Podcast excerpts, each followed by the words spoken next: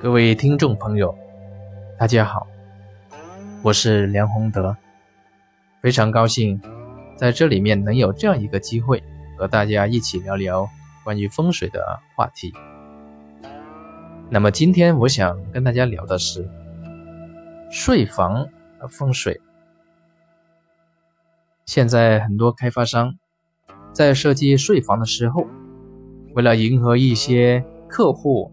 片面追求客房啊，这个睡房要大，特别是主人房啊要大要阔的这种需求，把这个主人房设计的特别宽阔。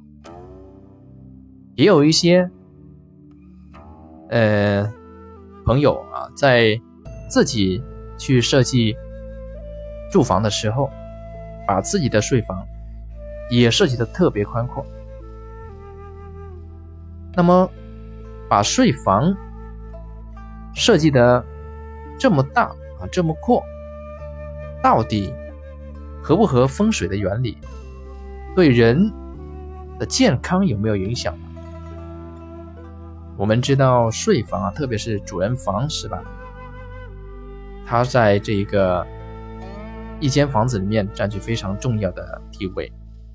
因为我们常常讲啊，阳宅有内三要，门、主、灶。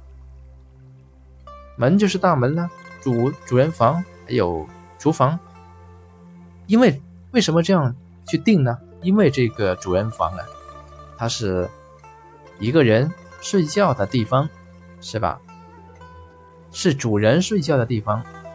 如果一个人啊，在三分之一的睡觉时间里面，没能够休息好，没能够把元气养好，那你第二天怎么有精神去干其他事情呢？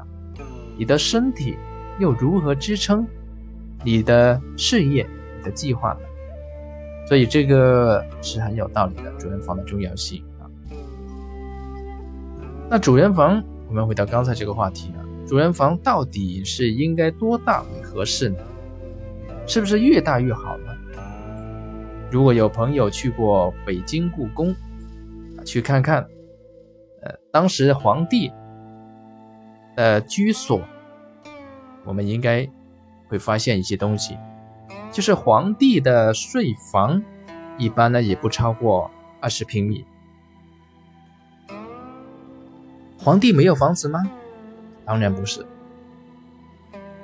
而是皇帝以及他下面的风水师。他们明白，你睡觉的地方不宜太大，太大肯定就有影响。那有什么影响呢？下面我想通过一个例子跟大家说明一下，大家可能更容易明白。去年，呃，我去云浮那一边啊，帮一个朋友看过一所别墅。那位朋友的一家人当时在别墅里面已经生活了两年多。当时我去到别墅的时候，也是按照往常的勘察的风水的步骤，整间屋子也走了一遍，啊，没有发现其他外局的什么大问题。但是有一个地方是比较特别的。就是他那那一栋别墅有三层半，其中的二楼居然整一层都是主人房，很夸张吧？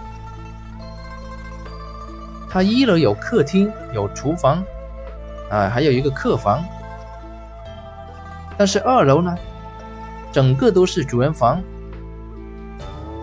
那这样一个主人房。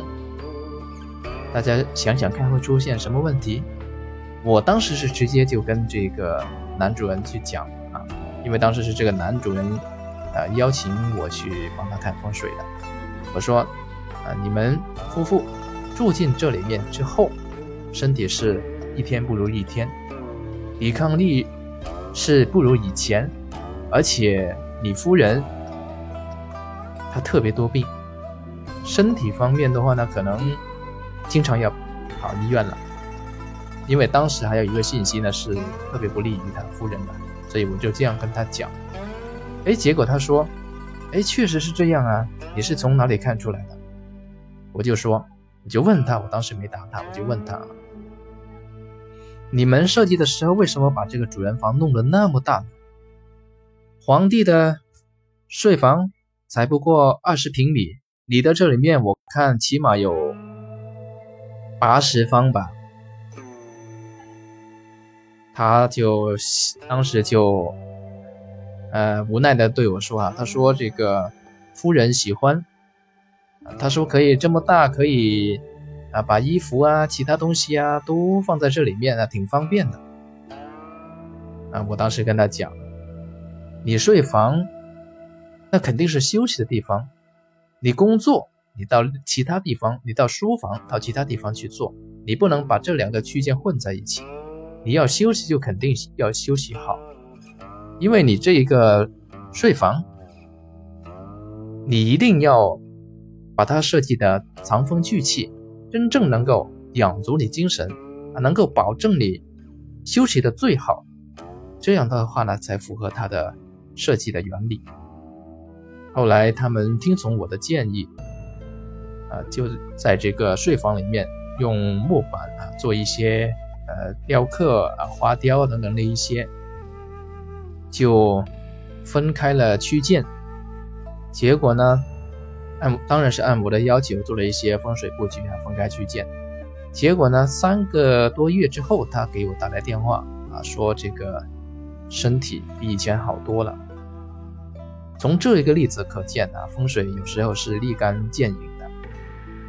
所以在这里面，我要告诉大家是，在睡房啊选择睡房的时候，一定要按照它原来的功能去布局，不能片面的追求啊它的大啊，以为越大越好，这是肯定是错误的。